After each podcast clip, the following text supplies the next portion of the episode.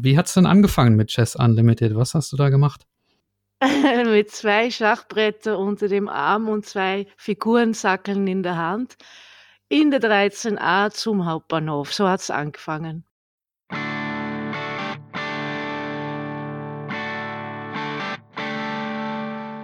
Hallo liebe Schachfreunde. Bevor es in das heutige Interview geht, möchte ich kurz noch einen Hinweis in eigener Sache loswerden. Ich betreibe Schachgeflüster ja alleine und als Hobby und habe im regulären Leben einen ganz normalen Job in einer Firma. Und der Job ist mir auch sehr wichtig. Leider ist da die Situation aktuell so, dass ich mich aus ja, personalrechtlichen Gründen gezwungen sehe, den Podcast tatsächlich nur als reines Hobby, also ohne Nebeneinnahmen zu betreiben. Deswegen gibt es ab dieser Folge, zumindest für eine bestimmte Weile lang, keinen Hinweis mehr auf Werbepartner oder auf PayPal-Spendenlinks. Für euch als Hörer hat es erstmal keine Auswirkungen, außer dass es jetzt von Schachgeflüster keine Rabattcodes mehr für Schachkurse oder Empfehlungen mit Werbecharakter gibt. Das nur zur Erklärung und jetzt kann es losgehen mit der 54. Episode. Im Intro habe ich aus Versehen 53. Folge gesagt, aber wir sind inzwischen schon bei 54 angelangt. Also bis gleich und viel Vergnügen.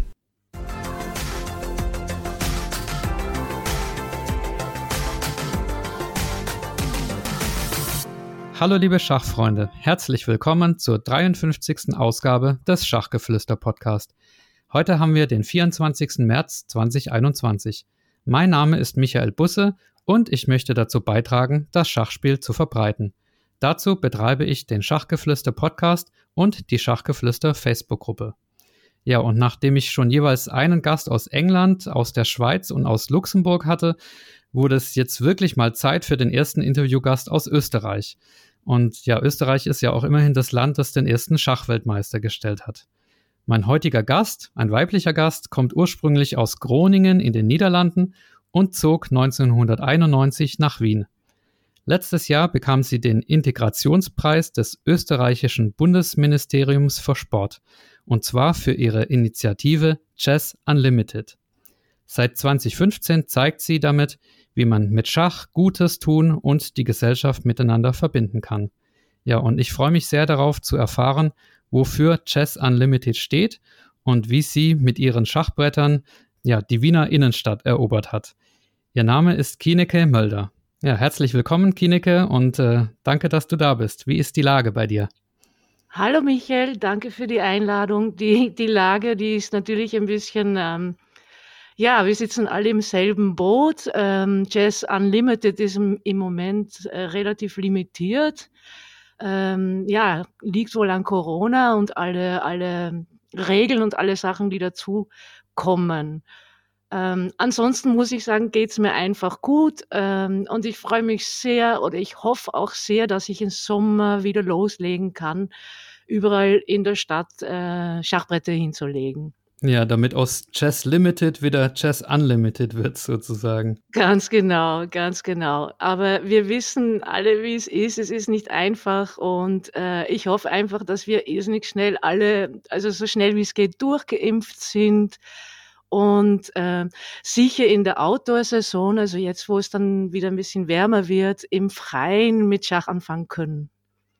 Ja, also wir kommen nachher auch noch auf äh, die Corona-Situation zu sprechen, was das für Chess Unlimited bedeutet hat. Ja, erstmal denke ich, wollen die Hörer dich vielleicht hm, als Person ein bisschen kennenlernen. Ich weiß nicht, ob alle deutschen Zuhörer schon von dir gehört haben, die österreichischen sicher. Ähm, ich habe im Vorfeld mal ein Profil von dir gelesen auf einer Seite namens ETC Magazin und da steht Folgendes über dich drin. Kienecke ist schlagfertig, offen und herzlich, ein bisschen wie eine erwachsene Ronja Räubertochter. Das fand ich ganz nett. Fühlst du dich da gut getroffen? Ich musste erst nachschauen, wer diese Ronja ist und fand das eigentlich ganz witzig und hab's ja einfach als Kompliment abgelegt. Ja, also Ronja Räubertochter ist auch eine, eine Heldin meiner Kindheit. Insofern ist es oh. auf jeden Fall ein Kompliment. Ähm, ja, angefangen hast du das Schach als Siebenjährige, habe ich gelesen. Ähm, erzähl doch mal deine, ja, wie Kieneke Mölder zum Schach kam, Geschichte. Ja, das ist, äh, ist vielleicht auch ein bisschen außergewöhnlich. Also so wie ich selbst in Erinnerung habe, das war eben sieben. Ich äh, wurde zusammen mit meiner Schwester von meiner alleinerziehenden Mutter, Karrieremama, erzogen. Und sie hatte verschiedene Freunde und bei einem Ehepaar waren wir öfters am Wochenende. Und der, der Mann hat mich wahnsinnig fasziniert. Der, der war Notar vom Beruf, hat dahingehend äh, an zwei, drei Arbeitstagen genug gehabt in der Woche und der restliche Zeit hat er nur getan, was ihm Spaß machte. Und das war für mich die erste Begegnung mit einem Erwachsenen mit Passion. Und das, was ihm Spaß gemacht war, hatte, war eigentlich zum Großteil halt ungesund. Er hat nicht wirklich gegessen, wenn seine Frau nicht in ihm was reingestoppt hat, hat nicht geschlafen und hat den ganzen Tag geraucht, Whisky getrunken, Zeitung gelesen und auf seinem Schachcomputer Schach gespielt. Also lauter Todsünden. bis, vielleicht auf, bis, auf, bis auf Schach, lauter Todsünden und ja, wo oh, er ist auch nicht sehr alt geworden. Aber ich fand das so dermaßen faszinierend als Siebenjährige, dass das einfach mein Zukunftsplan war. Ich hatte einen Plan. Also ich will rauchen, trinken und Schach spielen. okay. Ja, also das Schachspielen ist ja zum Glück äh, geblieben. Ja. Ja, wie bist du denn später dann nach Wien gekommen? 91 war das. Was verschlägt eine Holländerin nach Wien? Naja, das war die Liebe. Äh, und zwar in zweierlei Hinsicht. Äh, an der einen Seite war ich schon mit 16, 17 äh, jeweils in Wien mit Interrail. Ich weiß nicht, ich glaube, du bist zu jung, das zu kennen. Oder es gibt es, glaube ich, sogar noch. Da hast du einen Monat lang um relativ wenig Geld durch Europa fahren können, ab 16 Jahre alt. Und da habe ich jeweils auch äh, Wien angetan und ich habe mich in die Stadt verliebt. Und dann ein wenig später, ähm, dann habe ich eine Reise gemacht, genau so, ich muss noch kurz wieder überlegen. Ich habe maturiert und habe dann ein Jahr durch Europa gereist, unterwegs mein Geld verdient und dann in Südtirol einen Wiener Koch kennengelernt. Ich war dort Kellner, er Koch, sehr klassisch auf, auf, auf, äh, äh, Win äh, auf Sommersaison. Und in dem habe ich mich dann auch verliebt. Und dann habe ich das miteinander kombiniert, der Wiener Koch und die Stadt Wien. Und seitdem bist du da im Haupt, also du machst aber Schach nicht hauptberuflich, ne? Du hast einen anderen Beruf. Nee, nee also nein, gar nicht. Das ist eigentlich das, das fast alles, was ich mit Schach mache, ist Ehrenamt. Okay. Was ich beruflich mache, also das ist noch, äh, ich mittlerweile mit dem dritten Wiener zusammen in, in Wien, ähm, mit dem allerdings schon 24 Jahren. Also das ist da wirklich die, die Liebe fürs Leben geworden, so wie es aussieht jetzt einmal. Und er war Filmtechniker, ich bin äh, Grafiker geworden.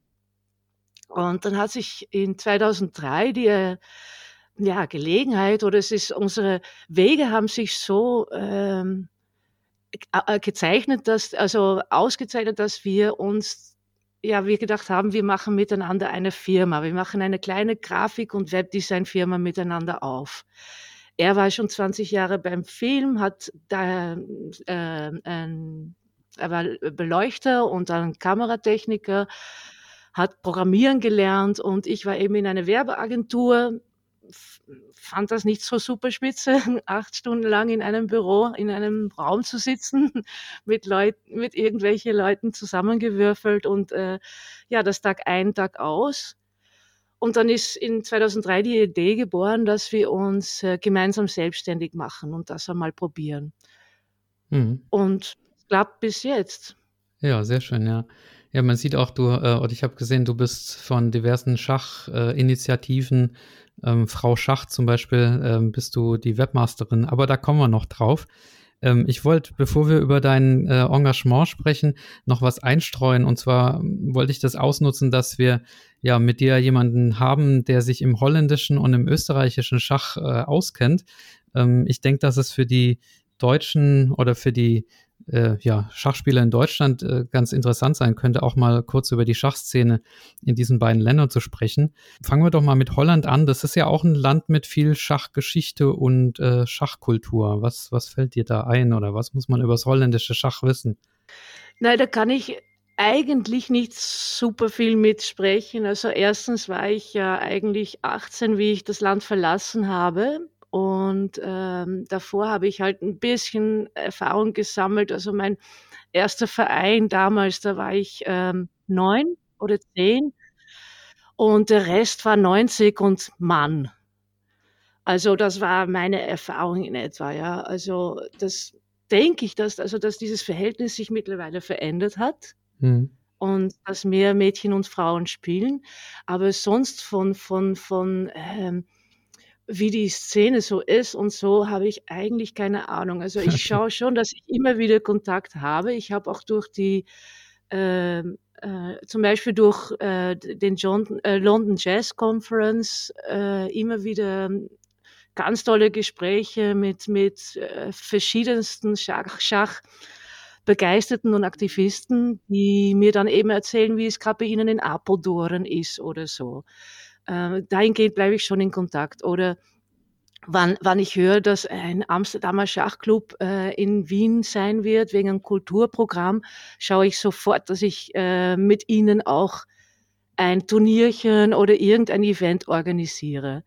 Und so, dass nicht nur ich mich austauschen kann und wie sieht's gerade aus in Amsterdam und sind die drei große Schachclubs noch am Leben oder nicht, sondern auch die Menschen hier. Hm. Die finden das super, wenn dann hier ein paar Wiener sitzen. Also wir haben ein ganz ein tolles Turnier gehabt gegen äh, Fischer Z aus Amsterdam. Das ähm, lief über Franz Schmidt.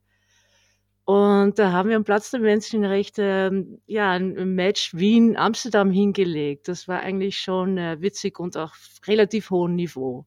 Ja, cool. So kannst du sozusagen deine Verbindungen noch aufrechterhalten. So, ja, und ich habe auch meine eigene Verbindung ein bisschen mit, äh, ja, mit Holland. Es gibt in Holland auch den, den ähm, ich glaube, er ist ursprünglich Spanier, der Jesus Molino, ja. der, sehr, der sehr aktiv ist, ähm, Schach also, dass die Gemeinden ähm, Schachtische, fixe Schachtische aufbauen in ihre Ortschaften, möglichst an einen ähm, zentralen Platz, um so die Menschen auch äh, gemeinsam am, am, am Brett zu bekommen. Ja, das ist diese Urban Chess Initiative, nennt sich das, ne? Ja. Genau, genau. Ja, ja, das finde ich, äh, kann ich den Hörern auch nur ans Herz legen, das sich mal anzugucken. Also das ist, das ist toll, diese, diese Idee von so Schachtischen in, äh, an öffentlichen Plätzen. Okay, aber ja, die, die Szene in Österreich, die kennst du wahrscheinlich so ein bisschen besser, die, die Schachszene. Ja. Ihr habt auch einen neuen Präsidenten bekommen äh, vom österreichischen Schachbund äh, vor kurzem, ne? Ja. Hast du da schon Kontakt äh, hergestellt oder umgekehrt? Nein, muss ich, äh, steht auf, natürlich auf der Liste. Der ersetzt äh, Christian Hurski, der einen sehr engagierten Job gemacht hat, finde ich. Ich bleibe auch äh, befreundet mit ihm. Wir haben auch weitere Aktionen miteinander vor, Schachaktionen. Aber der Herr Neuer Presi möchte ich auf jeden Fall kennenlernen. Ich habe schon über ihn gelesen, dass er äh, zum Beispiel auch die Frauenquote wichtig findet und auch, dass er diese integrative und, äh, Faktor von Schach sieht und dass das ihm also so wie was ich bis jetzt über ihn gesehen und gelesen habe, habe ich den Eindruck, dass es ihm nicht nur äh, um Ho Hochleistung, also Leistung, äh, Leistungsschach geht, sondern auch um die äh, gesellschaftliche Möglichkeiten, die das Spiel hat und dass er quasi sagt, das Schönste ist, wenn alle Schach spielen. Hm. Ja, das ist ja im Prinzip genau deine, deine Linie, ne? Genau, genau. Also, dass es eine Bereicherung ist für für alle Menschen, dass man unheimlich viel Spaß damit haben kann auch.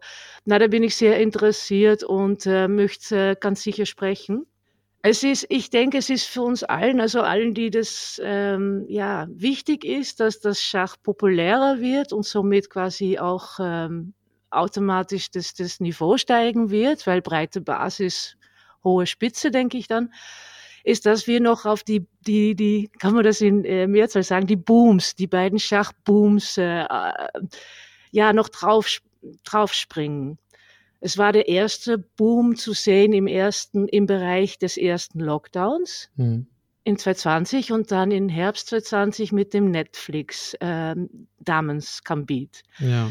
Und du siehst jetzt, dass die Kurve ein bisschen wieder runtergeht. Das hat der Leon Diet irrsinnig äh, nett ähm, äh, zusammengestellt. Er hat einfach geschaut, wie viele aktive Partien gibt's auf Leadjazz und du siehst eben diese zwei Steigungen erster Lockdown und dann Damen-Gambit und dazwischen wieder, dass das abflacht. Jetzt haben wir März, Ende März. Wir haben ähm, das blöde Virus ist noch, äh, noch nicht weg. Aber ich denke, dass jetzt ganz, ganz wichtig ist, dass, dass, dass man, man, also dass, dass Leute die Menschen abholen, die jetzt per Internet oder daheim mit einem neuen Schachbrett mit dem Papa, äh, dass man die aktiviert, dass die vielleicht sich nachher Schachclubs ansehen oder eben, dass man sagt, es ist nicht alles auf Leadjazz, also die kann man jetzt vielleicht erreichen und auch etwas schon bieten für in den Sommer. Wir wissen nicht, wann die Liga weitergeht und wir wissen nicht, wann das normale Vereinsschach weitergeht, aber es wird bald warm. Vielleicht können wir auch, also auch wenn ich im Verein äh, aktiv bin in einem Verein oder so, sagen Leute, aber schaut auf jeden Fall Juni, Juli vorbei. Wir haben die Möglichkeit, die Tische hinauszustellen mhm. und dort zu spielen. Oder ja, ich denke, also äh, für, für alle sozusagen, die das ein Anliegen ist, dass man diese, diese, diese Boom ausnutzt und Popularität steigert, sollten wir jetzt Werbung machen. Hm. Darf ich nochmal einfach konkret nachfragen, was hast du da noch oder was, was sind da für weitere Ideen im Umlauf? Weil in Deutschland ist das auch genau die Frage gerade, ne? Wie, wie nutze ich diesen Schachboom? Wie bringe ich die Leute dazu, in die Vereine zu kommen? Und das unter diesen Corona-Bedingungen. Was hast du da für, für Ideen? Also Outdoor-Schach äh, auf jeden Fall schon mal gut. Gibt es sonst noch irgendwie was, was wir von den Österreichern lernen können? Ja, ich denke, dass, äh, dass, dass das ganz, ganz wichtig ist, diese Mehrwert. Ich sehe das auch gleich ein bisschen als Grafik auch ein bisschen äh, visuell vor mir, dass, äh, dass, dass Leute, die jetzt äh, ähm, Teams auf Leadjazz oder so ge, ge, ge, geformt haben, die auch ähm, auf die Webseite des Vereins hinweisen und jetzt schauen, dass die jetzt attraktiv ist. Also alles, was man jetzt an Werbemaßnahmen macht und man möchte gern, dass man nachher gefunden wird als Verein, dass man jetzt sagt, okay, jetzt nehme ich die Zeit oder nehmen ein paar Leute die Zeit und schauen nochmal in, in, ins Archiv, die lustigsten, die geselligsten, die spannendsten Fotos rausnehmen, ähm, dass, dass, dass, weil man es schafft, die Leute über was für Online-Inserate, Online äh, oder, oder Social Media oder Online-Schachplattformen auf die Webseiten zu locken und hier ein Angebot äh, zu präsentieren. Hm. Also nicht warten, bis es Sommer ist und dann die Leute erst versuchen. Das ist zu spät. Hm. Das ist absolut zu spät. Ich denke, also ist mein, meine Idee. Das flaut dann wieder ab. Also wenn die jetzt sagen, okay, jetzt sind sie ein bisschen noch äh, mit, zufrieden mit ihr frisch gekauftes Schachset und spielen noch ein bisschen mit dem Bruder oder so und finden Liedjes auch noch nett, aber wenn es dann warm wird, hast du Mitbewerb von anderen nette Aktivitäten und Sportarten. Ja, vielleicht kriegen wir auch noch ein paar Ideen, wenn wir über dein Engagement mit Chess Unlimited sprechen. Da würde ich dich natürlich gerne noch ein bisschen thematisch draufstoßen. Oder vielleicht vorher noch eine Frage zu dem Schauplatz Wien.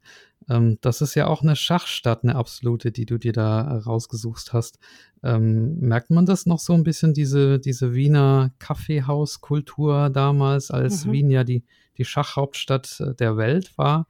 Ähm, ist da noch was zu spüren von heutz, heutzutage? Hm, ist eine gute Frage. Es ist, äh, es hat sich natürlich sehr, sehr viel verändert. Also so was äh, so wie es Michael in sein Buch äh, Geniales Schach im Wiener Kaffeehaus geschrieben hat, von 1850 bis 1920, das so natürlich nicht mehr. Es ist auch ähm, so, dass die meisten ähm, Schachräume in den Kaffeehäusern verschwunden sind.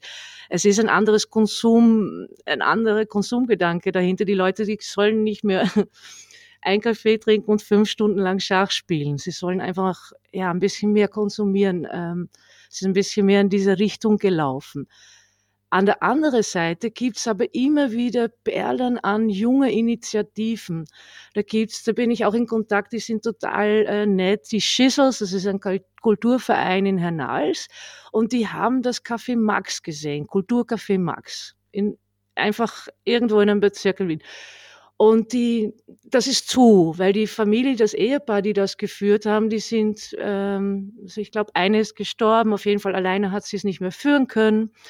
Und das war zu. Und sie sehen das und denken, das ist ein Kulturinstitut in, in dieser Bezirk. Das ist ganz wichtig und wesentlich.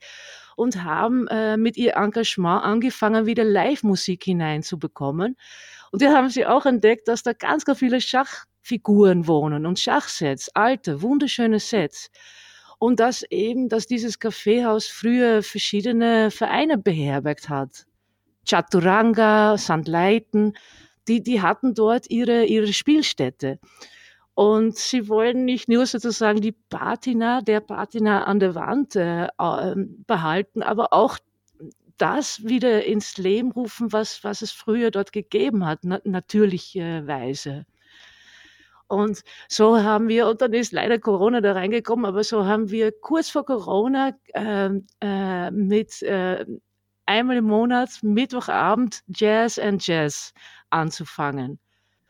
Schönes Wortspiel. Ja, und es war auch so die Idee, ich bin dann die kleine Schachschule. Es ist äh, so ein Lokal mit zwei Flügeln. Dann haben wir überall die Schachtische ähm, aufgestellt, also die Schachbretter, also die Tische gedeckt. Ähm, und ab 17 Uhr haben wir zum Schachspiel äh, geladen und ab 19 Uhr war dann Live-Jazz dabei.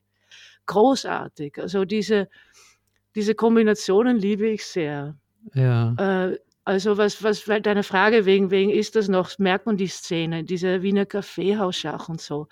Es gibt Bemühungen, aber es ist natürlich nicht, äh, oder natürlich, aber es ist nicht mehr so wie damals.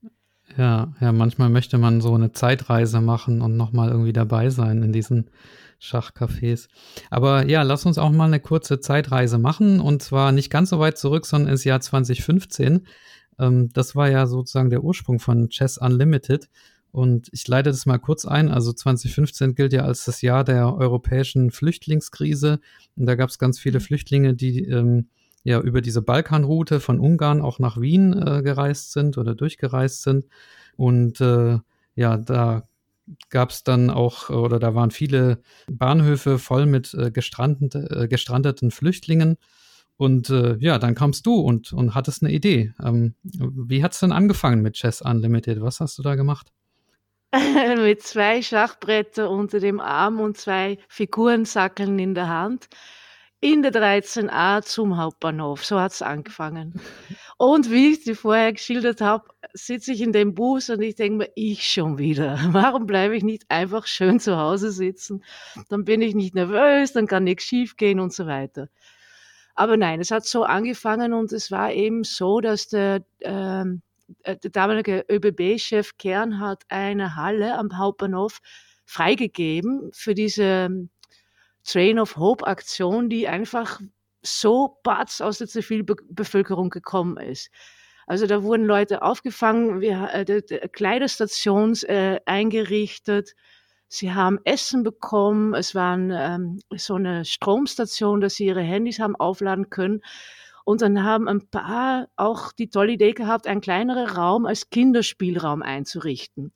Das war großartig. Und dann auch einfach wieder über Social Media Spielzeug eingesammelt und so weiter. Und da dann ist die, die Idee gekommen, ich so von, aber es ist eigentlich mit den Erwachsenen, ja. Die sind ja zum Teil, die Menschen sind ja zum Teil ein paar Stunden, zum Teil ein paar Tage dort gesessen und haben nicht gewusst, wie, wann es weitergeht. Hm. Und hatten auch einfach ein bisschen schlechtere oder halt mühsame Erfahrungen. Es ist meistens nicht der Fall, dass eine relativ, also dass das eine Familie mit ein paar Kindern das äh, aus Spaß macht oder einfach weil der Eizel besser leben kann. Die sind äh, zum bevor der Balkanroute geschlossen wurde, sind einige sind äh, ja Viele sind über Ungarn laufend zu uns gekommen, einige noch nachgetreten und so. Ja, und die sitzen dann da. Und dann dachte ich eben, also mit der Idee Kinderspielraum, was ist mit den Erwachsenen? Und dann habe ich gedacht, Schach, weil, kennt jeder oder ist überall gleich gespielt. Ich versuche es einfach mal. Hm, und wie haben die, wie haben die Leute reagiert? Das ist ja sehr mutig. Also Menschen, die vor Gewalt und Krieg geflohen sind, zu einer Partie Schach einzuladen. Also man, hattest du keine Angst, dass es äh, total schief geht? Ja, ich hatte Angst auch, dass ich denke, von, na, was soll das? Was, die haben ganz andere Sorgen im Kopf und ich komme da mit ein lustiges Spiel. Ja, was, ob, würde ich, ich hätte so Angst, ich würde sie beleidigen. Ja. Das Schöne war, dass, äh, dass die Caroline die Idee hatte, ah, ruf, frag Johannes, frag Lentner, ob der nicht mitkommt. Und der hatte lustigerweise mit der gleichen Gedanken gespielt schon eine Weile. Und so hatten wir uns wenigstens zusammen an der Hand sind dann eben angekommen in dieser Halle. Da haben äh, ich, heurige Garnituren standen da. Ich weiß nicht, ob das äh, in Deutschland, also einfach so, so Tische, so aufgestellte mit Bankeln zum Sitzen. Und ehrlich, also wir haben das erste Brett aufgeklappt, die Figuren draufgetan und wir waren quasi umzingelt mhm. von Leute, die, Leuten, die spielen wollten. Ja, cool. Und dann habt ihr gleich das zweite rausgepackt und dann dann haben wir gleich das Weitere ausgepackt und äh, seit dem Tag bin ich dann also in etwa 20 Stunden in der Woche am Bahnhof gesessen und habe äh, gespielt. Und du hast so einen schönen äh, Satz äh, geschrieben in deinen, du hast so Jahresberichte mir vorab äh, geschickt vorher und da mhm. stand ein Satz drin, spielend sind wir alle gleich. Ja. Also, ne, der, ähm, diese Augenhöhe des, des Schachs, ne, das ist ja ja. Ähm, was Schönes. Ich glaube auch, dass das eben gerade da am Bahnhof, auch da hast du gemerkt, äh, ja, es ist bitter, aber es, es, da sitzen einfach Menschen und die, die, du merkst, die hatten eine nichtmenschliche Behandlung. Gerade mal in den letzten Wochen oder vielleicht auch schon länger, je nachdem, woher sie kamen. Aber auf jeden Fall, die Reise war für die meisten echt Arsch. Und äh, da beim Schach äh, das klingt so blöd, aber da können Sie zeigen, Sie können etwas, ohne dass man die Sprache voneinander spricht und Sie können etwas gut und Sie haben wirklich das Gefühl, Sie werden mit Respekt behandelt. Auf einmal können Sie Ihnen ganz kurz, also einfach zeigen, ich kann das Spiel, ich kann das mit dir spielen und ich bin genauso ein Mensch wie du. Ja, weil sonst musst du immer nur mit Hände und Füße reden, wenn du nicht zufällig schon Englisch oder Deutsch drauf hast. Ja, und für, für die Kinder war es ja wahrscheinlich auch schön, ne, die ihre Papas zu sehen, wie die, ja, ja. wie die da spielen. Ja, das heißt, ja, das war, dass die Kinder, die, die, wann die, die Eltern durchgehend einige Tage, einige Wochen besorgt sind, dann tut das die Kinder nicht gut. Und da hast du gesehen, dass ähm, wann dann ein, ein Papa, meistens ein Papa sich hingesetzt hat und gespielt hat und das Kind hat einen, einen Teller mit Essen gehabt und hat sich da nebenhin gestellt und hat ähm, seinem Vater in die Augen gesehen, dass, dass er beruhigt ist, dass der kurz mal diese, diese Sorgenfalten nicht hat und diese Entspannung. Es ist eine komische Entspannung, weil du konzentrierst dich natürlich nur das Kind sieht, der Papa ist, ist, in ein, ist in ein Spiel vertieft und, und vergnügt sich dabei. Und während du dich vergnügst, hast du keine Sorgen. Und das, das, das hat, das, du siehst, wie, wie gut, oder ich, mein Eindruck war, dass es die Kinder extrem gut tut. Ja, sehr schön. Zu dem Thema ähm, Sprache oder Sprachlosigkeit, das finde ich auch so interessant. Also auf deiner Homepage hast du auch so den, den Ausdruck stehen, Schach als universelle Sprache. Das ist mhm. auch so ein, Satz von dir. Ähm, kannst du dazu noch mal was sagen? Also inwiefern ist Schach Sprache? Ja, ja. Na, ich muss natürlich also auch vor allem für Zuhörer, die tatsächlich Schach spielen können und das vielleicht sogar studieren, ähm, äh, auf Leistung spielen. Ich, ich rede immer von Schachspielen, ja, und, und ähm, da meine ich, dass wir eben quasi Klötzchen schieben auf, auf verschiedene Hobbyniveau.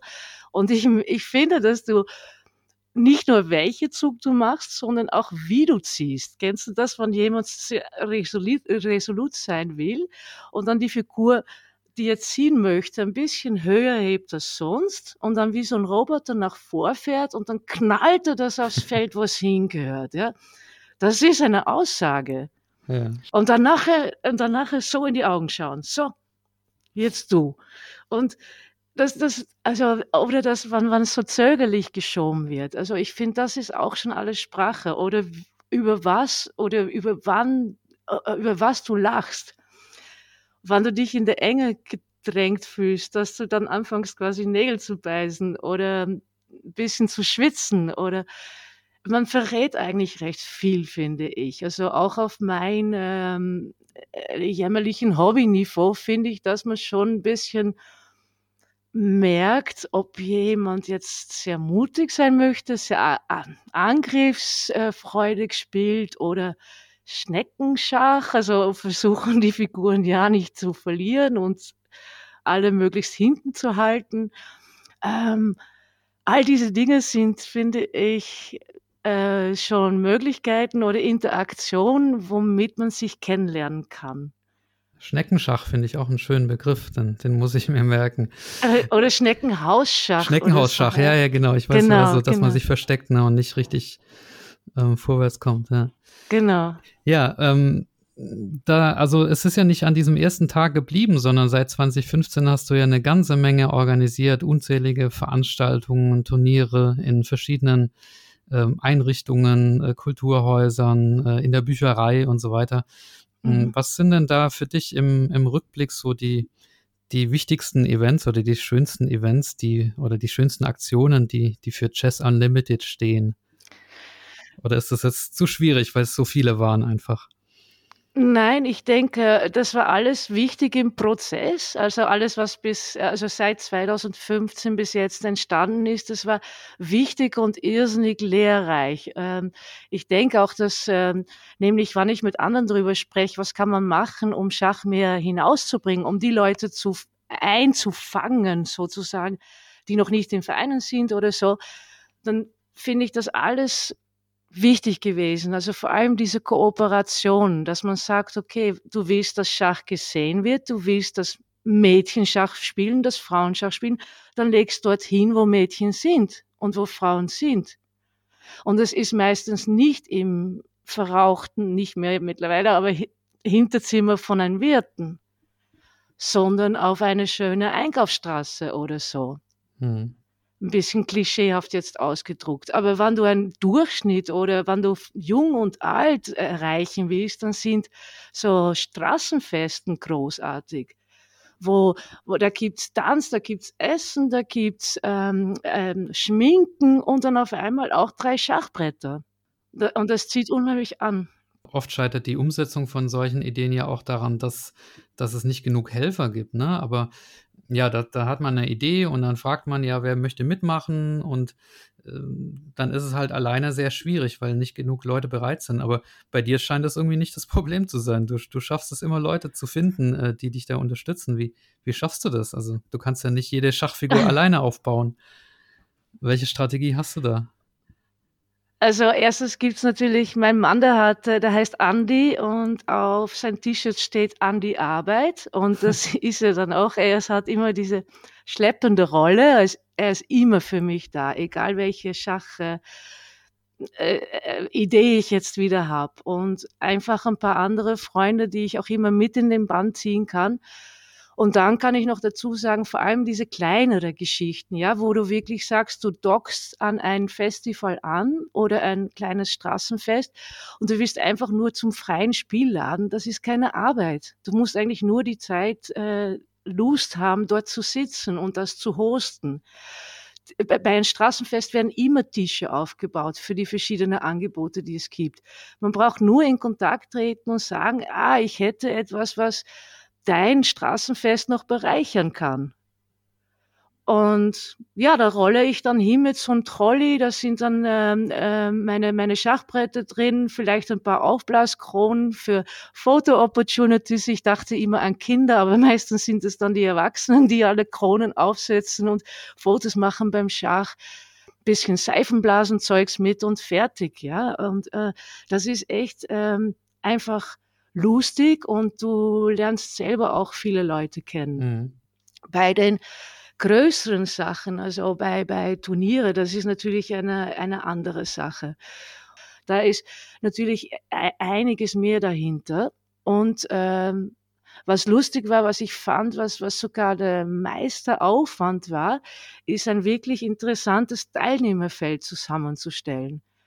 Zum Beispiel habe ich äh, in 2000, äh, was schon wieder, 2019 ein wunderschönes ähm, Turnier gehabt bei der MA48. Das ist MA48 Magistratabteilung 48 ist ähm, für, für den Abfall in Wien und, und äh, zuständig, hat einen riesen Fuhrpark, hat 5000 äh, Mitarbeiter.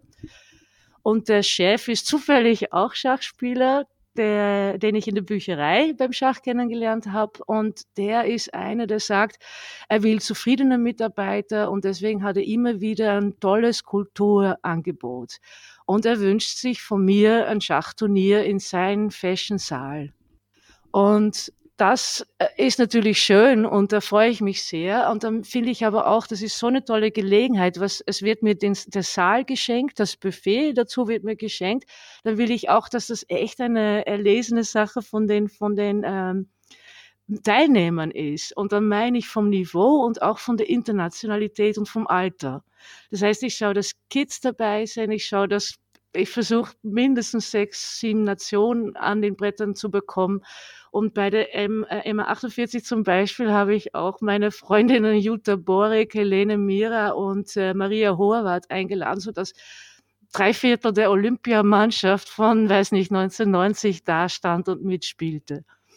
Und das sind, das sind Dinge, ich denke, äh, das ist wichtig, wann für alle Leute, die Schach Events, also simultan Turniere organisieren, dass man ein bisschen denkt in Richtung Event nicht einfach so, ich stelle ein paar Bretter hin und nachher ist es aus, sondern dass das ein, ein Erlebnis ist für alle Menschen. Und für Hobbyspieler ist es ein Erlebnis, die starken Spieler in Aktion zu sehen. Ähm, und natürlich ist es immer fein, wenn du sorgst, dass ein bisschen was zum, äh, zum Essen auch dabei ist. Ähm, solche Dinge. Das, und was ich da auch entdeckt habe, und das ist auch etwas, was wirklich äh, fein ist, äh, ein, ein äh, Knockout-Finale zu machen.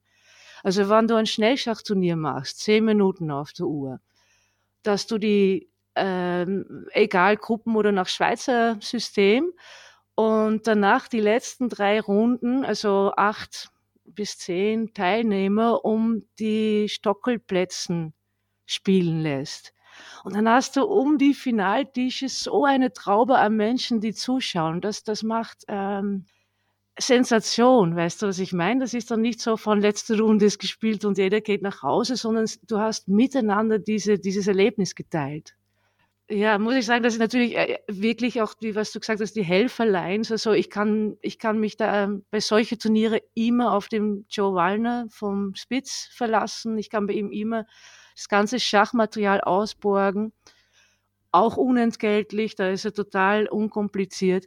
Ich kann immer mit dem KW Christoph als Schiedsrichter rechnen oder Christian Schriens, ähm, weil die auch gern dabei sind, weil die auch einen Spaß dabei haben. Ja, also da stellt man sich dann so, also ich, ich habe da, hab das Gefühl, ich habe so einen variablen Pool an Helfer zur Verfügung. Ja, also ich hoffe, dass viele ähm, Schachveranstalter in Deutschland jetzt zugehört haben. Also da waren tolle Tipps dabei. Und gerade auch sich eben die Helfer nicht nur äh, im eigenen Verein zu suchen, sondern eben auch da, wo, wo man das äh, veranstalten möchte. Also beim, beim Anbieter selbst. Ne, da, ähm, sich da auch Unterstützung zu holen. Das ist auf jeden Fall eine gute Idee. Das ist, das ist ganz, ganz wesentlich und wichtig. Und du hast bei jeder dieser Veranstaltung, die du machst, hast du neue Freunde und auch neue Menschen, die du fürs Vereinsschach äh, warm machen kannst. Ja. Ein Event würde ich gerne noch näher besprechen oder ein Ort, an dem ihr euch trefft. Du hattest den auch vorher erwähnt, das ist der Platz der Menschenrechte. Und wenn man deinen Namen googelt, dann ähm, kommt sofort immer, ja, Chess Unlimited auf dem Platz der Menschenrechte. Also das scheint für euch schon ein besonderer Platz zu sein, wo ihr euch äh, öfters trefft oder wo du, wo du öfters was machst. Also wie kann man sich das bildlich vorstellen? Wie ist es da äh, arrangiert? Ja, das, äh, ähm, das ist spitze. Und äh, um genau, du hast vorhin auch die Frage habe ich noch nicht beantwortet, was eigentlich die wichtigsten Veranstaltungen sind, wenn ich das sogar sagen kann von Jazz Unlimited. Und dann muss ich sagen, wirklich definitiv Platz der Menschenrechte, Schachschuhe fix jeden Freitag, wenn es warm ist und Hauptbücherei. Schachcafé in der Hauptbücherei. Aber das Platz der Menschenrechte ist fast noch leibender, weil das ist öffentlicher Raum. Die Bücherei ist noch halb öffentlich. Ne? Platz der Menschenrechte kannst du dir so vorstellen. Das ist ganz zentral in Wien. Da hast eine, eine ganz berühmte Shopping Street, das ist der Marilferstraße. Und die mündet in den Ring. Also dann steht, äh, und Platz der Menschenrechte ist gleich dort. Das ist eigentlich der Vorplatz vom Museumsquartier. Sehr exponiert. Und also zwischen siebte und erste Bezirk. Und das ist so ein ähm, Zwickelplatz, die haben es dann irgendwann Platz der Menschenrechte genannt und die Künstlerin Françoise Schein hat sich was einfallen lassen können. Und die hat dann, das hat sie natürlich nicht gewusst, aber einen optimalen Schachtisch hingestellt. Der ist, äh, warte mal, zwölf Meter lang, glaube ich. Und äh, äh, Bankelreihen und du kannst eigentlich zwölf bis 14 Schachbretter auflegen, so, so Turnierschachbretter. Und äh, also 28 Menschen können gleichzeitig dort sitzen und gegeneinander Schach spielen. Der Tisch ist fix einmal da. Die Idee ist eigentlich, dass du die Fliesen liest. Sie hat die Kunst darauf gemacht, das sind alle 30 Menschenrechte abgebildet und beschrieben. Und die Idee von ihr ist eigentlich, dass dieser Tisch zur Diskussion lädt. Und wir verdecken das natürlich mit unseren Schachbretter, aber sitzen da, äh, legen das hin und sind von allen Seiten einsichtig. Und du musst dir vorstellen, das ist wahnsinnig lebendig. Du hast die Flaneure auf der Marilferstraße, du hast die ganzen Touristen, dann hast du ja, was, so Punks, das ist immer so eine Gruppe Punks slash Obdachlosen, die da am Vorplatz sitzen, wohnen, keine Ahnung, die auch mitmachen. Also du kriegst dort genau, was ich will. Also alle Menschen sehen's, alle Menschen gehen einfach entlang, weil sie was anderes zum Tun haben. Und sehr, sehr viele haben Zeit und setzen sich hin. Und wir fangen da jede Woche neue Stammgäste, neue Stammspieler ein. Also man muss sich nicht anmelden, sondern man begegnet einfach irgendwelchen Leuten, ne? Genau, einfach anschieben. Einfach anschieben. Wir legen die Bretter hin und, und schauen, was, was passiert. Und da, also es ist noch nie gewesen, dass nichts passiert. Also es ist, äh, es ist großartig. Platz der Menschenrechte wird auch genutzt für viele andere Dinge, zum Beispiel Demonstrationen, Kundgebungen starten oder enden gern hier dann sind wir mal wieder umzingelt von irgendeinem Biomarkt oder so. Also eigentlich ist das ganz witzig, wie, äh, was sich da tut. Es sind oft Musiker dort, die äh, versuchen, also das ist eine der wenigen Zwickeln in der Stadt, wo du unangemeldet Musik machen darfst und deinen Hut hinlegen darfst. Und das passiert alles gleichzeitig. Und äh, dann, ja, ich, ich bin ab, also letztes Jahr ja, war Corona äh, aber da hat's der Joe, der ein bisschen weniger Corona-Angst hat als ich, hat sich äh, oft hingesetzt, sehr oft hat es für mich gemacht, hat gesagt, das ist so eine wichtige Erfindung, Kineke, das, äh, das führe ich durch, solange du dich nicht traust. Ähm, und dann ist die Idee, dass wir ja um ab 17 Uhr Freitag, jeden Freitag ab 17 Uhr einen Schachtisch gedeckt haben und wir spielen bis weit nach Mitternacht oft. Wahnsinn. Es sind, äh, also die Lichtverhältnisse sind großartig. Also du hast wirklich gutes Licht. Du hast auch ein sehr sicheres Gefühl. Es ist ein Taxistandort. Ähm, es ist ähm, optimal. Ja, und es hat ja auch integrativen Charakter, ne? Also man sp spricht ja auch mit Leuten genau. oder man spielt mit Leuten, mit denen man sonst nie Kontakt hätte, weil die aus einer ganz anderen gesellschaftlichen äh, Richtungen kommen. Ne? Genau, und das ist ja nicht nur, wie man glaubt, also, das, also wenn man bei Integration nur denkt an den Neuling, der hierher kommt und sich integrieren soll. Ich habe äh, gemerkt, alle kannst du mit allen integrieren. Also es ist nie, zum Beispiel ein, ein zwölfjähriger Schüler nicht gleich ein anderer zwölfjähriger Schüler, der in einen völlig anderen Bezirk zur Schule geht. Das ist schon ein Unterschied. Noch, noch nicht einmal mit Migrationsbackground oder so. Also da hast du wirklich ähm, äh, so viele Erkenntnisse den ganzen Abend lang. Und das ist natürlich auch ein bisschen die dahinterliegende Intention, dass ich sehr gern ähm, das Schach als Tool sehe, die Menschen aus ihrer Blase zu holen. Du bist so schnell ein bisschen, denke ich halt, ein bisschen in ein so ein Meinungsmuster und ja, wie man die Welt halt so sieht. Und, und bei dem, wo die Menschen das Schach sehen und einfach so gierig auf Schach sind und sich hinsetzen und sich erst selber überrascht später erst Gedanken machen, mit wem sie da eigentlich am Tisch sitzen, ja, dann erst, hey, das ist ja nur ein Kind oder der kann ja nicht mal Deutsch, weil die, das erste ist die Gier, das erste ist, ah, Schach, ich spiele jetzt. Und das ist nachher auch eine gute Verteidigung oder sagen wir ein eine Ausrede. Stell dir vor, du kommst dann tiefer in Gespräch mit deinem Gegenüber oder so oder mit die alle um dich rum sitzen und stell dir vor, es wird dir dann ein bisschen zu deppert oder zu tief oder die, nee, du willst halt nicht, dann kannst du noch ihm, dann sagst du, ey, okay, warte, ich denk mal über meinen nächsten Zug nach. Also es ist anders als wie sozusagen, wenn du wirklich zu einem, ja, wirklich so einen integrativen Workshop lädst oder so, du bist einfach beim Schachspielen und kannst immer zurückgreifen, auf das du eigentlich zum Schachspielen dort bist. Und das finde ich ähm, echt so, das, das macht eine Sicherheitszone für alle Menschen.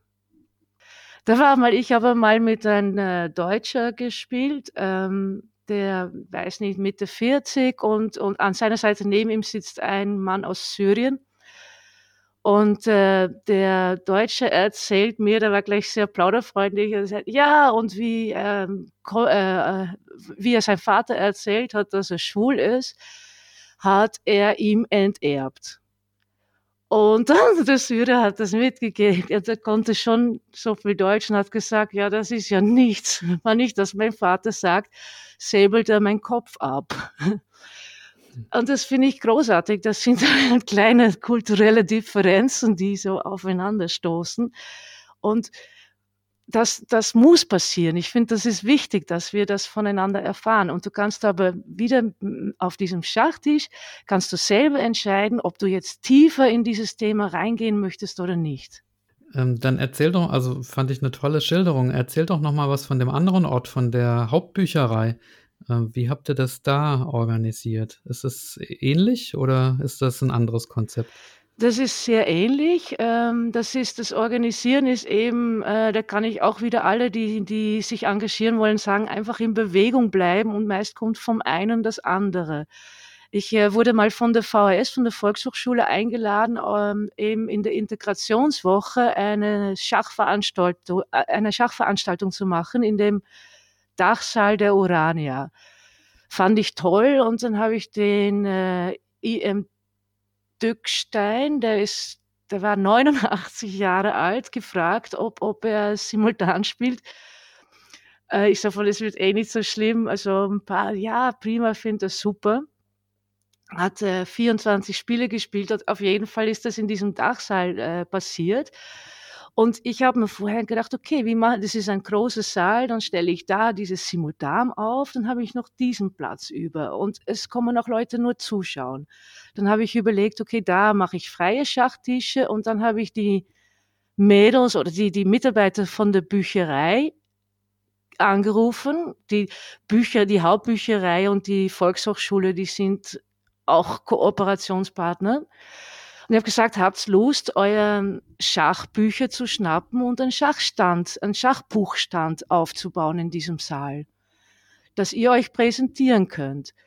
Und das haben sie gemacht, haben sie so einen kleinen Schachstand äh, äh, gemacht mit den Büchern und, und ähm, die ähm, als Mädel sage ich ja, die ist natürlich auch schon 30, aber die, die, die das getan hat, die da den ganzen Abend dabei war, die war so begeistert von dieser Schachstimmung, dass wir eben weiter ins Reden gekommen sind. Sie sagt, hey, du musst unbedingt was bei uns in der Hauptbücherei machen, was auch ein irrsinnig schönes Gebäude ist ja, dann habe ich geschaut, also vor Ort, was wäre fein. Und sie haben so die Idee gehabt, na, wir haben da diese kleine Kursräume. Ja, du musst halt durch die Bücher durch und da hast du Kursräume. Und ich so, na, darf ich nicht auch hier sein, im Foyer? Da, hast du so eine Insel, so eine Rezeption, wo du die Bücher hergibst und her, äh, ja, abstempelst.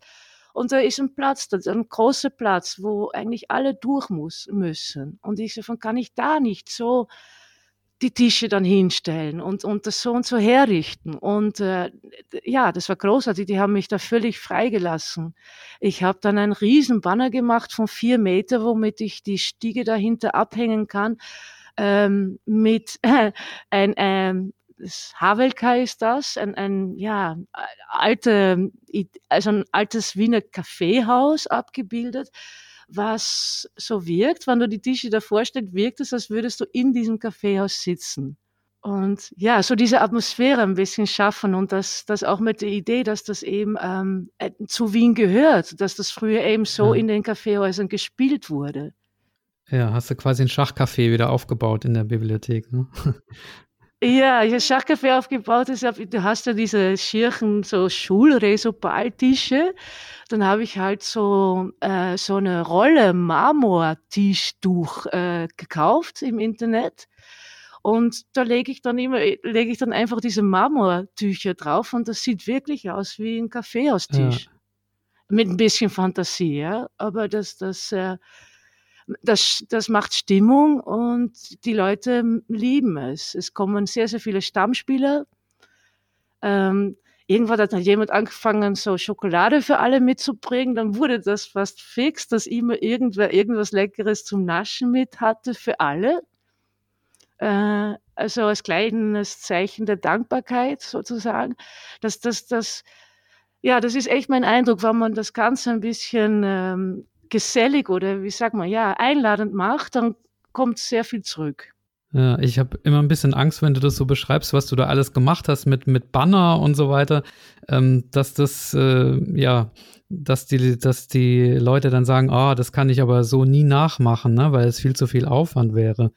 Aber ähm, du denkst schon, dass es auch andere Städte sozusagen oder andere Vereine äh, nachmachen könnten, so, so ein Konzept mit so einem Café in der Bibliothek zum Beispiel oder so, ne?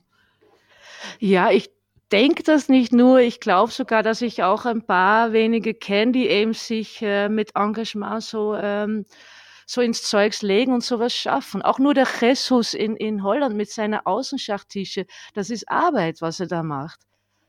Äh, dass er die Gemeinden kontaktiert, dass er überlegt, wie er sie am besten überzeugt und, und, und.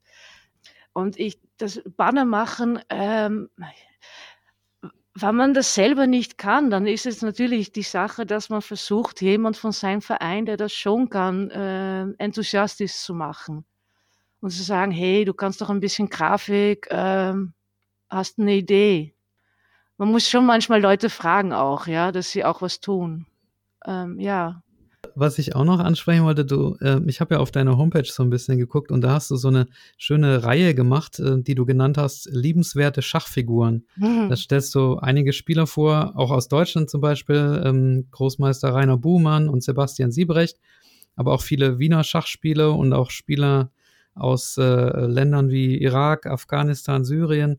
Ähm, was ist, was ist die Absicht hinter diesen Profilen, die du da, die du da hast? Ähm, es geht ein bisschen um Toleranz äh, und äh, durch dem, dass ich durch Chess Unlimited so viele verschiedene Menschen habe kennenlernen dürfen bis jetzt ähm, und da gesehen habe, dass du immer das Gleiche hast, dass, dass relativ verschiedene Menschen, sie haben verschiedene Hobbys, verschiedene Intentionen, sie sind überhaupt physisch anders, aber dann ist da diese Liebe zu diesem Spiel da, der uns verbindet. Und das fand ich nett als Thema zu nehmen, dass man einfach Menschen aller Welt, alles Alters, jedes Alters porträtiert. Und ähm, äh, meine Idee ist es so zu zeigen, dass gerade, dass wir alle so verschieden ist, so wunderbar ist. Es ist eh immer etwas da, was uns verbindet. Und in meinem Fall ist das halt Schach. Äh, man kann sicher auch Kochen nehmen oder so. Hm. Aber das ist so die Idee. Und ich, das ist auch ähm, ein Feedback, was ich sehr äh, oft bekomme. Die Leute, die, die mögen das. Also es, ähm, wann ich, also ich, in Normalzeiten schicke ich einmal im Monat ein Newsletter, äh, wann ich auch wirklich Veranstaltungen zum Ankündigen habe und habe dann immer ein frisches Porträt da drin. Und ich sehe an meinem Mailchimp-Account, dass das am meisten geklickt wird. Die Leute sind neugierig. Die wollen gern persönliche Stories ähm, das, das zieht an. Und das ist ein bisschen sozusagen eine Idee auch, um ja, die Leute auf mein Angebot hinzuweisen, ähm, auf meine Website zu bekommen und ja, auch so gesehen ist es sogar eine kleine Werbemaßnahme. Aber es ist, ja, es ist vor allem, also man merkt, die Leute finden das doch immer noch toll, persönliche Geschichten zu lesen und zu hören. Ja, ja, ich, ich habe die auch gerne durchgelesen, einige. Also es hat Spaß gemacht.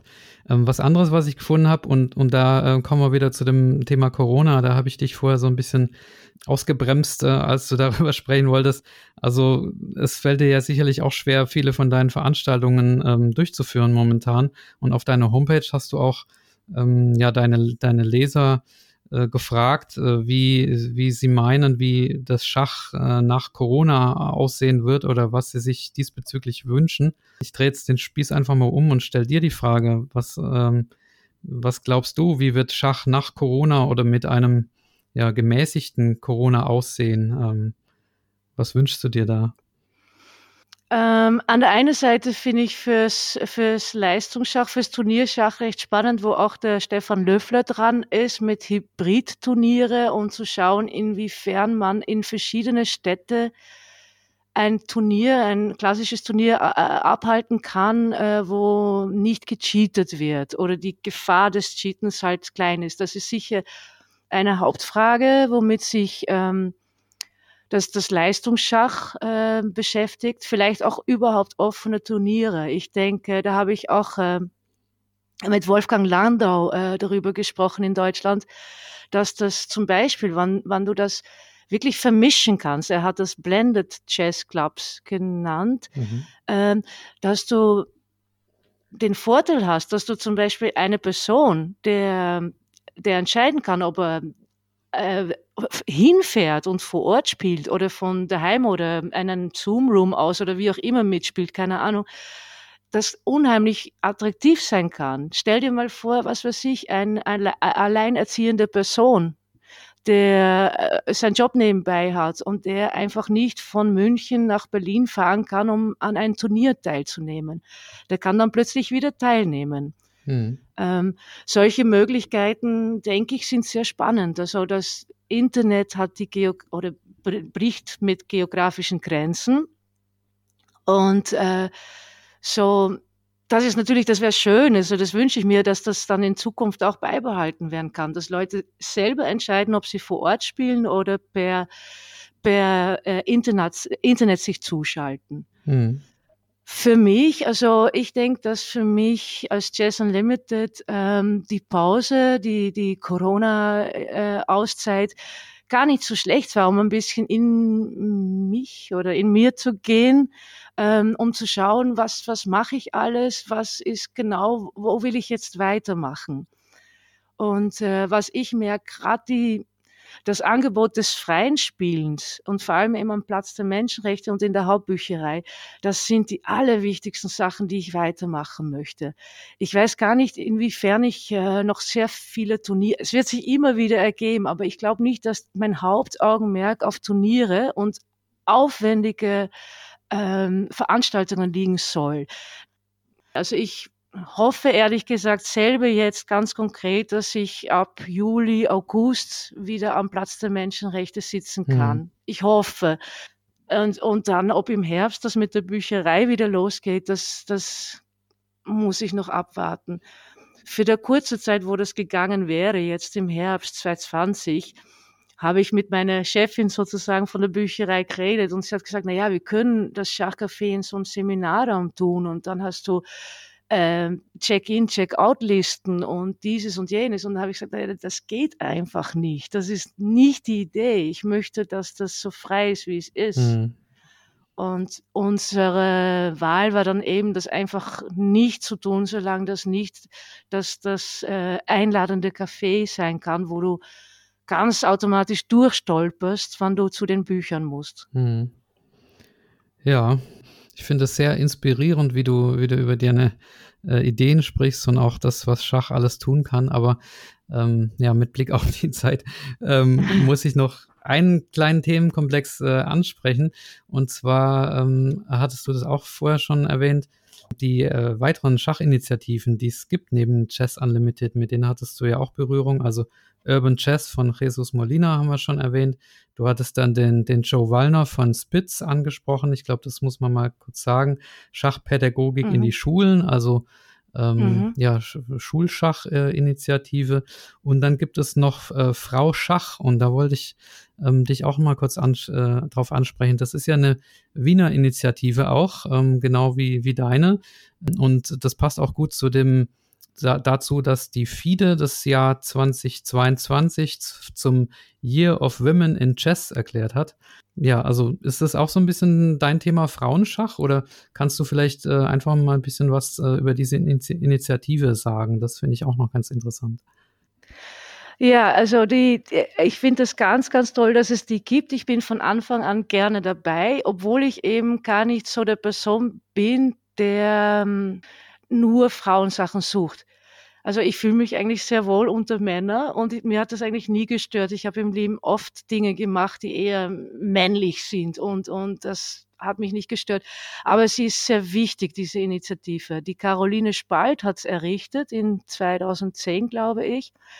Und die Dagmar Jenner ist seit vier, fünf Jahren engagiert und äh, super feiner Host der Sache. Und es ist wirklich cool, weil offensichtlich gibt es wirklich viele Frauen jeden Al jedes Alters, die diese niederschwellige Zugang sich wünschen und die sich lieber, die sich mehr trauen, wenn sie erstmal unter Frauen sind, einfach nur unter Frauen. Und es funktioniert. Sie zeigt das, dass das funktioniert. Es sind einige von diesen Frauen, die dann äh, ähm, ihr Mut zusammennehmen und dann bei offenen Turnieren mitmachen. Also der Zugang zum offenen Schach, wo natürlich auch die Mandeln oder vorrangig die Mandeln sind, funktioniert. Sie, sie ermutigt die Frauen. Also es ist erstens, ihr, der Abend ist gesellig, gepflegt in einem feinen Wiener Kaffeehaus. Es sorgt auch wieder dafür, dass es gesehen wird im Wiener Kaffeehaus. Also es macht einfach Spaß, es wird ausgetauscht, es gibt manchmal eine Lehrerin, die Froni ist, die Exler ist, ist ganz toll, wenn sie kommt. Ähm, ja, und es ist dann auch so, dass sie sich auf anderes Gefilde trauen. Also so gesehen großartig. Also da gibt's wirklich ein paar Leute, die da Feines äh, leisten. Und darf ich im Zuge dessen bitte auch den Walter Redler loben. Der Walter ist, also ich bitte mehr schachverrückte Kerle wie er. Er ist auch so einer, der dann eben letztes Jahr auf dieser Mädchen- und Frauenkongress in Salzburg gefahren ist, hat das Konzept von Dagmar gehört und sie ist sofort äh, Feuer und Flamme gewesen und hat äh, äh, Frauen in, in Deutschland, Österreich und Schweiz ähm, macht, sagen wir mal, Motivierungsmaßnahmen, dass sie auch so etwas starten. Und das ist, ja, da ist auch der Walter Redler wirklich, da hat, jetzt, weiß nicht, wie er das macht, aber da ist einfach überall äh, engagiert dabei und hat ganz tolle Ideen mit äh, Jugendschach und Frauenschach. Ja, und an der Stelle darf ich auch mal kurz den Newsletter von Walter Redler bewerben. Also, äh, wenn ihr bei Google eingebt, ähm, oder wenn ihr, wenn ihr auf die Seite schulschachstiftung.de geht, dann ähm, kriegt ihr da den Newsletter von Walter Rädler und da kriegt ihr alle paar Tage interessante Schachneuigkeiten. Also neben der ähm, Schachgeflüster Facebook-Gruppe, ähm, für die ich auch nochmal werben möchte, ist das auf jeden Fall auch ein, eine ganz interessante Inf Infoquelle. Ja, und niederschwellige Angebote, ich glaube, das ist auch ähm, das Stichwort ne, für für Schachangebote äh, heutzutage und auch für die Generation, die im Internet spielt, dass man einfach Angebote braucht ohne großartige Registrierung und, und ohne große, große Hürden. Und das ist ja auch das Konzept von Chess Unlimited, ne? ohne, ohne Anmeldung und ohne FIDE-Zulassung einfach die Leute zum Schach zu bringen. Ganz genau, ja, ganz genau. Ja, ja. ja Kineke, ich glaube, wir haben einen ähm, schönen Überblick äh, bekommen. Ja, wer mehr wissen möchte, ähm, deine Homepage äh, gibt äh, noch Informationen. Wo kann man dich, wo kann man äh, dich noch finden oder wo kann man noch mehr über dich erfahren, wenn man mit dir Kontakt aufnehmen möchte oder von, von dir oder von Chess Unlimited hören möchte? Ähm, ich empfehle oder äh, vor allem mein Newsletter. Der kommt eben maximal einmal im Monat, aber es, äh, durch dem, dass es so schwankt, was für, für Aktionen es gibt, ist es fast angenehmer, als selbst aktiv regelmäßig in die Website reinzuschauen. Also einfach eine Mail an jazz.mulder.at, äh, her mit dem Blödsinn und dann bist du auf der Liste und dann, dann bist du im Bilde. Ich denke, das ist das, äh, das Beste. Ich sammle dort nämlich auch Dinge, die äh, von den Verbänden oder so dann weniger kommen. Zum Beispiel, wann es was Kulturelles mit Schach gibt, wann es in ein Schauspiel vorkommt, wann äh, Michael Ehn, auch so eine Institution, mal wieder irgendwo in ein Theater eingeladen wird und äh, der, der Schachspieler in dem Stück ist. Äh, das heißt, oder auch diese Jazz and Jazz ähm, Abenden im Kulturcafé Max. Also das sind dann Dinge, äh, die, worüber man dann erfährt. Alles klar, also noch ein Newsletter und Michael Ehn, den Wiener Schachhistoriker, wenn du mir zu dem nochmal irgendwann den Kontakt vermitteln könntest, den hätte ich nämlich auch gerne mal als Gast und äh, habe es schon erfolglos versucht, aber da werde ich dann im Nachhinein nochmal auf dich auf dich äh, zukommen. Ja, ähm, gibt es noch irgendwas, was wir noch nicht erwähnt haben oder was du noch loswerden möchtest? Meine Gäste haben ja immer das letzte Wort sozusagen.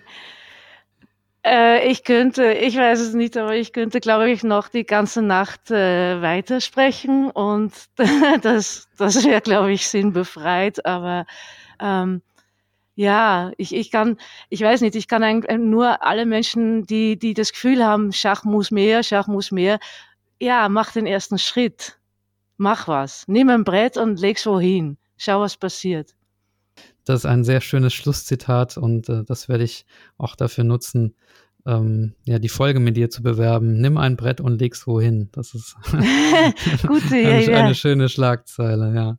Ja, dann bleibt mir nur äh, vielen, vielen Dank zu sagen für dein Engagement, äh, das du ja seit Jahren zeigst und natürlich auch für dieses Interview und äh, ja, ich finde, du bist auch eine sehr liebenswerte Schachfigur im Sinne deiner Homepage, die wir jetzt hier äh, in dem Podcast äh, ja besser kennengelernt haben und äh, auch deine Begeisterung und deine deine ähm, Aktivität, äh, die die hat man hier auf jeden Fall gemerkt und äh, ja, man spürt, du magst nicht nur Schach, sondern du magst auch die Menschen und äh, das bestärkt mich auch nochmal in der Idee dieses Podcasts irgendwie, nämlich dazu beizutragen, dass das Schach weiter verbreitet wird, weil man damit eben auch was äh, Vernünftiges und äh, was äh, Soziales machen kann, wie, wie du zeigst. Und ja, das war sehr schön zu hören. Also da drücke ich dir weiterhin die Daumen, ähm, dass äh, ja, du diesen Sommer vor allem und auch danach weiterhin deine Aktivitäten gerade am Platz der Menschenrechte und an allen anderen Orten ausbauen kannst. Und ja, sagt nochmal herzlichen Dank, Kineke, und wünsche dir noch einen schönen Abend. Du, ich sag dir herzlichen Dank für die Einladung, Michael. Das war echt super fein mit dir quatschen. Ähm, eines noch, Kat, ja, Kat, ja, Kat, Kat, Kat, Kat, Kat.